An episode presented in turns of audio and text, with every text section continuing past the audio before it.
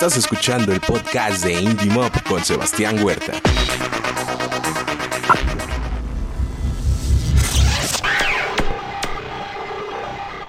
Al.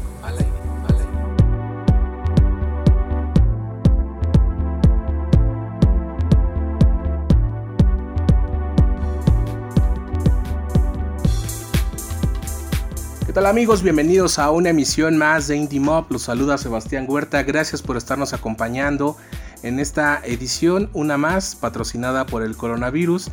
Estoy muy contento en esta ocasión de poder platicar con Santi Márquez, artista uruguayo que está pues eh, como muchos artistas en esta cuarentena, pero no, no deja de, de producir música. Santi, ¿cómo estás? Hola, buenas tardes, ¿cómo están todos por ahí? Bueno, primero que nada agradecerte por la, por la oportunidad, por el espacio, que es muy, pero muy importante para artistas que estamos como, digamos, haciéndonos un lugar en la escena independiente aquí en México. Este, así que nada, este, estoy eternamente agradecido y bueno, saludar a todos los oyentes. Oye, cuéntanos cómo, cómo empieza todo, eh, si no mal recuerdo, octubre del 2016. Exactamente. Este, bueno, después de haber estado 10 años eh, como vocalista de una banda de, pop rock en, Uruguay, este, decidí hacer un giro más personal y por allá, por 2016, este, eh, estuvimos lanzando por primera vez en vivo lo que fue el proyecto, el primer disco que se llamó Corrigiendo el Destino y lo que fue como el puntapié inicial de una, de una linda experiencia porque ha fluido bastante bien y este, casi que de inmediato ese proyecto me trajo a México en el año 2017, donde ahí tomé la decisión de, bueno, de radicarme aquí y seguir mi carrera aquí en la Ciudad de México. ¿Y dijiste adiós a la banda? Sí, la banda fue, ya la había dejado antes de arrancar el proyecto solista. Este, fueron como un año antes, fue en 2015. Y ahí fue cuando tomé la decisión de comenzar el proyecto solista. Este, estuve trabajando en el disco durante fines del 2015, inicio del 2016 y ya por octubre del 2016 fue cuando hice la presentación en vivo de ese disco este, en Montevideo. y, bueno, después de tocar unos 6, 7 meses, tocar por diferentes lugares de, Uruguay, incluso también hacer una gira en el sur de Brasil, este, vine a hacer un tour de medios en 2017 a la Ciudad de México. Ahí fue cuando bueno, me enamoré de, lo que es esta hermosa ciudad, de, de la escena independiente que hay, de, de los talentos, de cómo se mueve la industria, ¿no? esa industria emergente que hay, porque en definitiva, este, si bien es independiente, se mueve casi igual que la que digamos que, la, el mainstream, pero este, y bueno, la verdad que me cautivó y tomé la decisión de, mudarme y en el 2018 ya me, me vine aquí a Ciudad de México. Oye, ¿ha cambiado tu percepción de la escena independiente mexicana de cuando eh, veniste al tour de medios ahora que ya eres parte de esta escena? en realidad, o sea, sí cambió, pero para mejor. Porque ya te digo, o sea, obviamente que Uruguay es un país muy chico, en Uruguay somos 3 millones de personas. O sea, tenemos la misma población que la Benito Juárez, como para que te hagas una idea de lo que es el, mercado mexicano en comparación con lo que puede ser el mercado de Uruguay. Em, en primer lugar me impactó muchísimo lo que te decía, o sea, me impactó que la escena independiente mexicana como tal eh, tenía como, digamos, este, se veía, se, vive de manera diferente a lo que es en Uruguay. O sea, por más que sea independiente, creo que se trabaja con mucho profesionalismo y creo que trabajan muchísimas áreas también involucradas, ¿no? O sea, ya toda su banda tiene, tiene este, una persona que los maneja, eh, otras personas que manejan sus redes, después hay un montón de portales y prensa que, que, digamos que está trabajando en el entorno independiente. Este, o sea, es como una mini, mini industria, por decirlo de una manera, este, de lo que es la, o sea, como un subconjunto de la industria principal en realidad. Que en Uruguay no se vive así, en Uruguay la industria independiente, este, si bien obviamente hay muchísimos talentos, es, es como que no tiene tanta infraestructura como lo hay aquí. Yo creo que aquí ya se trabaja de manera, independiente, digamos, a nivel independiente se trabaja ya como si estuviera este, trabajando en la, industria, digamos, principal. Y a medida que he conocido más cómo se maneja la industria independiente en México, la calidad de los músicos, la calidad de las bandas, el trabajo que hacen, este, no solo las bandas, sino que también los medios de prensa y algunos portales que, digamos que trabajan en torno a eso, me cautiva porque uno eh, básicamente es, como si estuviera viviendo ya en la industria como tal. Entonces eso también está bueno porque estimula, ¿no?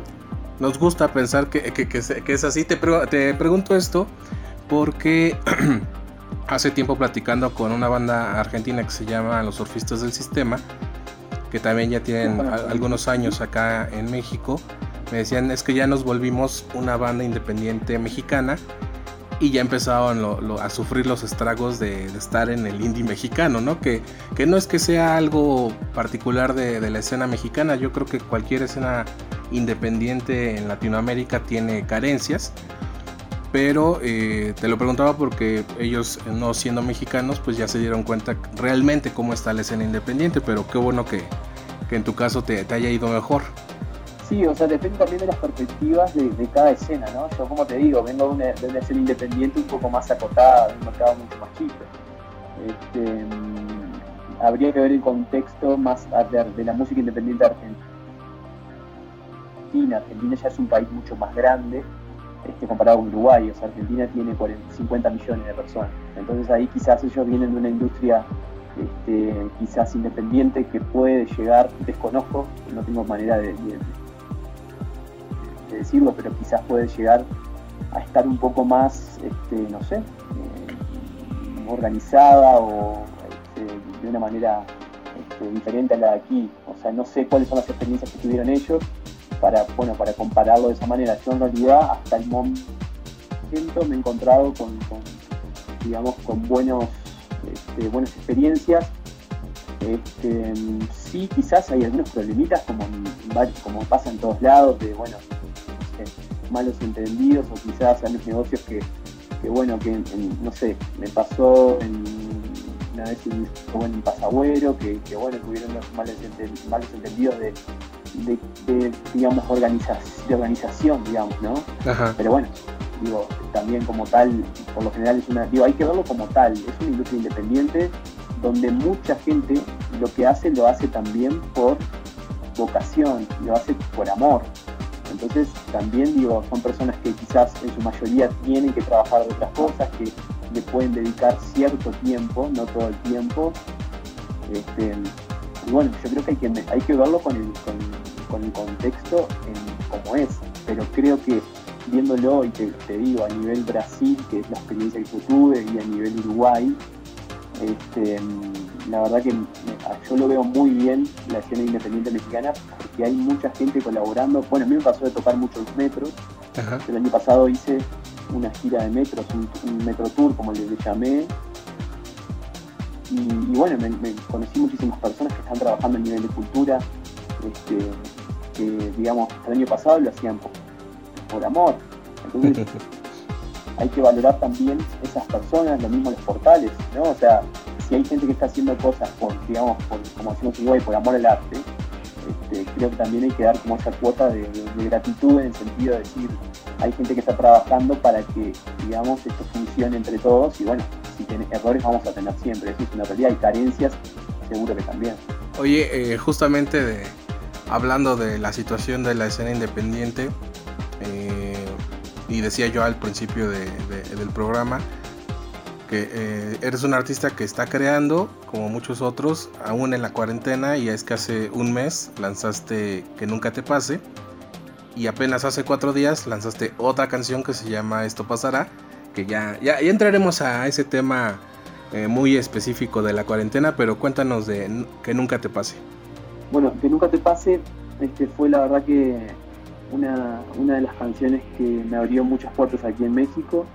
Eh, que nunca, la, canción, la versión, digamos, que, de que nunca te pase, que lancé el 20 de, marzo, fue una colaboración con Iguan, el baterista Elefante, y, fue una, una, producción que se hizo en Cosmos, en el estudio de Cosmos, a raíz de una versión inicial que salió de la rola que salió el año pasado, en marzo también, perdón, en mayo, este, que es una versión acústica. Eh, en Cosmos eh, se había este, intentado hacer una producción de una rola y bueno, terminaron eligiendo la versión de que nunca te pase acústica para pasarlo a una versión full. bueno, fue una linda experiencia porque era la, digamos, como la primera vez que yo, por de una manera, firmaba un contrato con, digamos, con una, este, una productora así del tamaño de Cosmos. Este, la producción la hizo Fernando Laura, que es uno de los productores que trabaja ahí dentro de Cosmos. Y bueno, y también que tenga la participación de, Iguana, que, digamos, todos sabemos que Elefante es una, una banda como yo le llamo, una banda leyenda aquí en México. Es una banda que sabemos que va a pasar el tiempo y va a tener sus, canciones siempre sonando. Y la verdad que para mí fue algo que, bueno, que te da como un shot de energía, ¿no? Como para, para digamos, este, seguir adelante. Porque bueno, como en esta, en esta industria es como muchos altibajos, hay momentos buenos hay momentos un poco no tan buenos. Y esas cosas son las que te dan energía.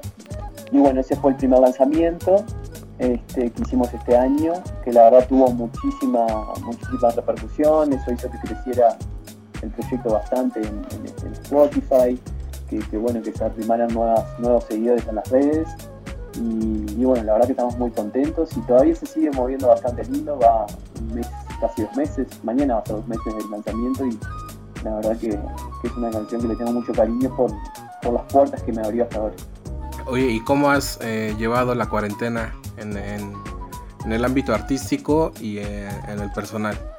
Y bueno, mira, es, la verdad que fue algo, es algo bastante como, como duro por el hecho de que uno no lo espera. Fue algo medio muy extraño. Al principio, al principio a uno le cuesta asimilar lo que está sucediendo porque yo recuerdo que yo estoy desde el 15 de marzo. La mayoría de la gente está desde el 15 de marzo, ya estamos hablando que van dos meses y creo que los primeros 15 días como que uno no, no sentía tanto quizás lo, que, lo que estaba sucediendo, uno como que no, no se daba cuenta, o al menos a mí me pasó que como que no estaba, no caía, como decimos en Uruguay, en la realidad de lo que estaba pasando. Este, pero, pero bueno, cuando, cuando vi que, que esto iba a ir para largo, que era una situación que de verdad había que tener, tener mucho cuidado, mucho respeto, no solo por cuidarse uno, sino por cuidar a los demás, y más en una ciudad como, como, México, que hay muchísima gente, que hay una densidad de población muy alta.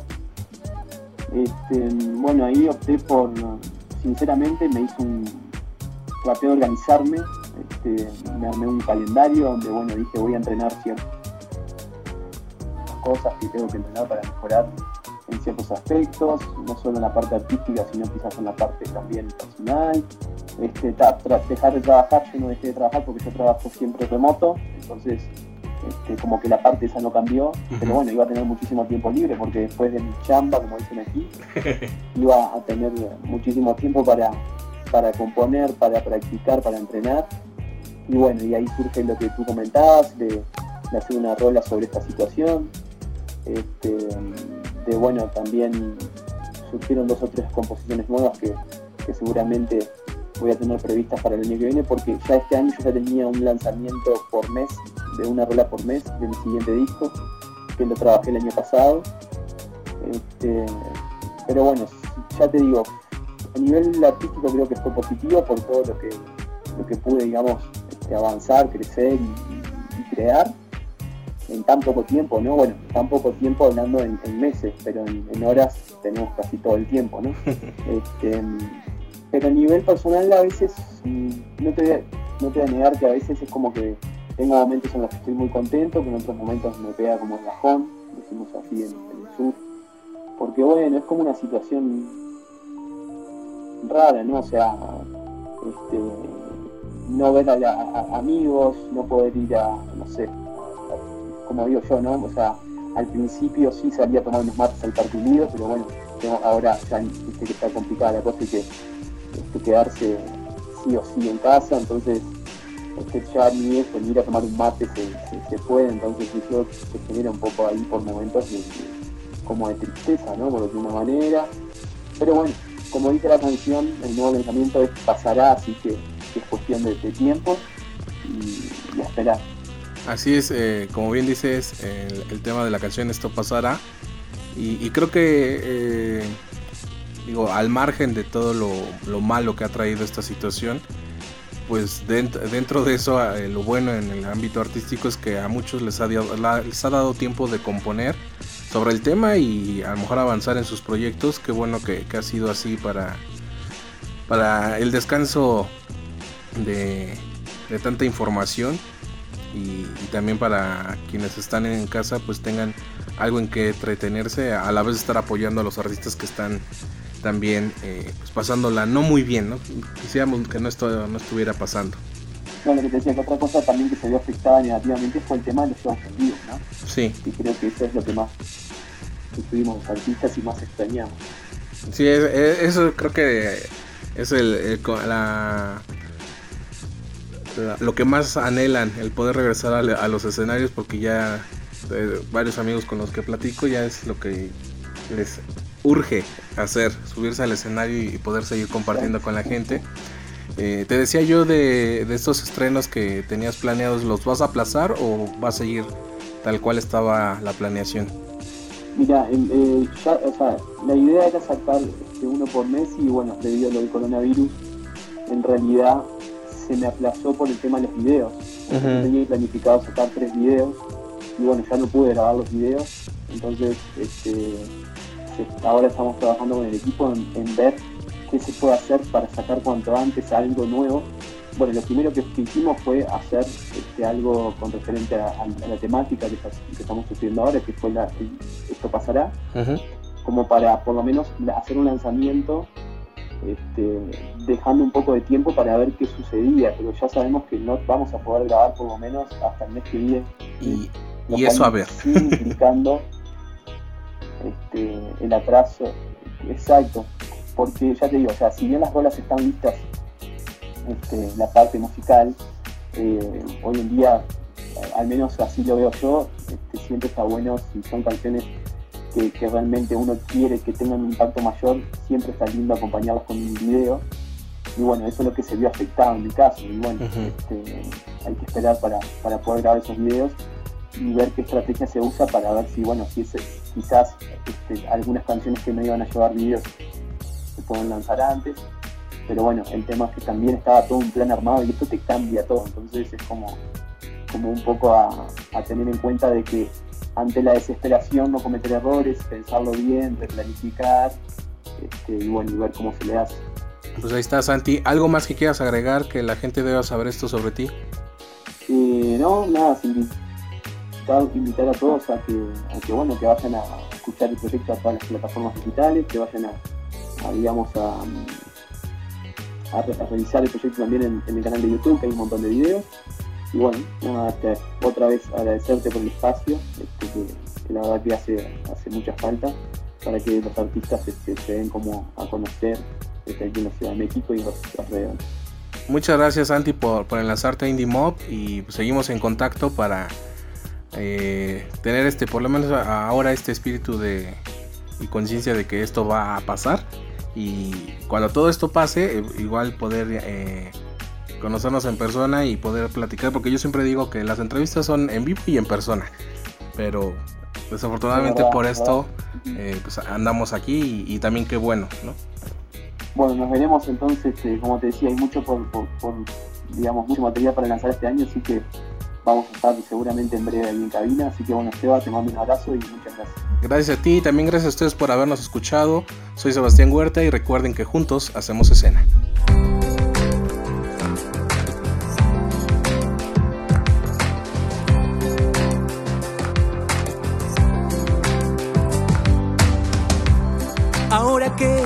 Nadie camina en Nueva York y Mickey Mouse se pasa el día en el sillón. Ahora que cierran la puerta de Berlín y hay más aves que aviones en Madrid. Montevideo y Buenos Aires sin fútbol. Y en Río nadie, nadie visita el Redentor.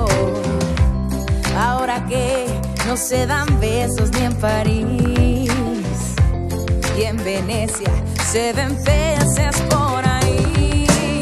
Hoy echo de menos nada más un abrazo, una caricia, una tarde junto al mar que nos haga recordar estamos vivos.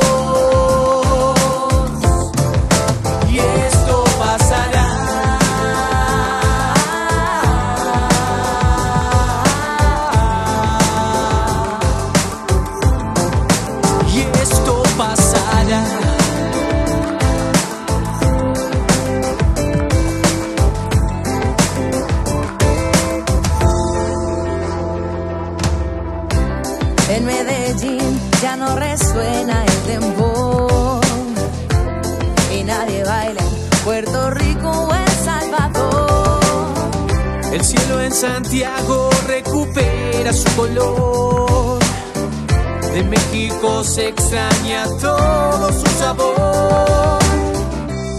Con la mente no poderte acariciar. Yo no sabía que algo así podía pasar. Tenerte lejos, no poderte abrazar. Y conformarme con tus besos por WhatsApp. Oh, echo de menos nada más. Un abrazo.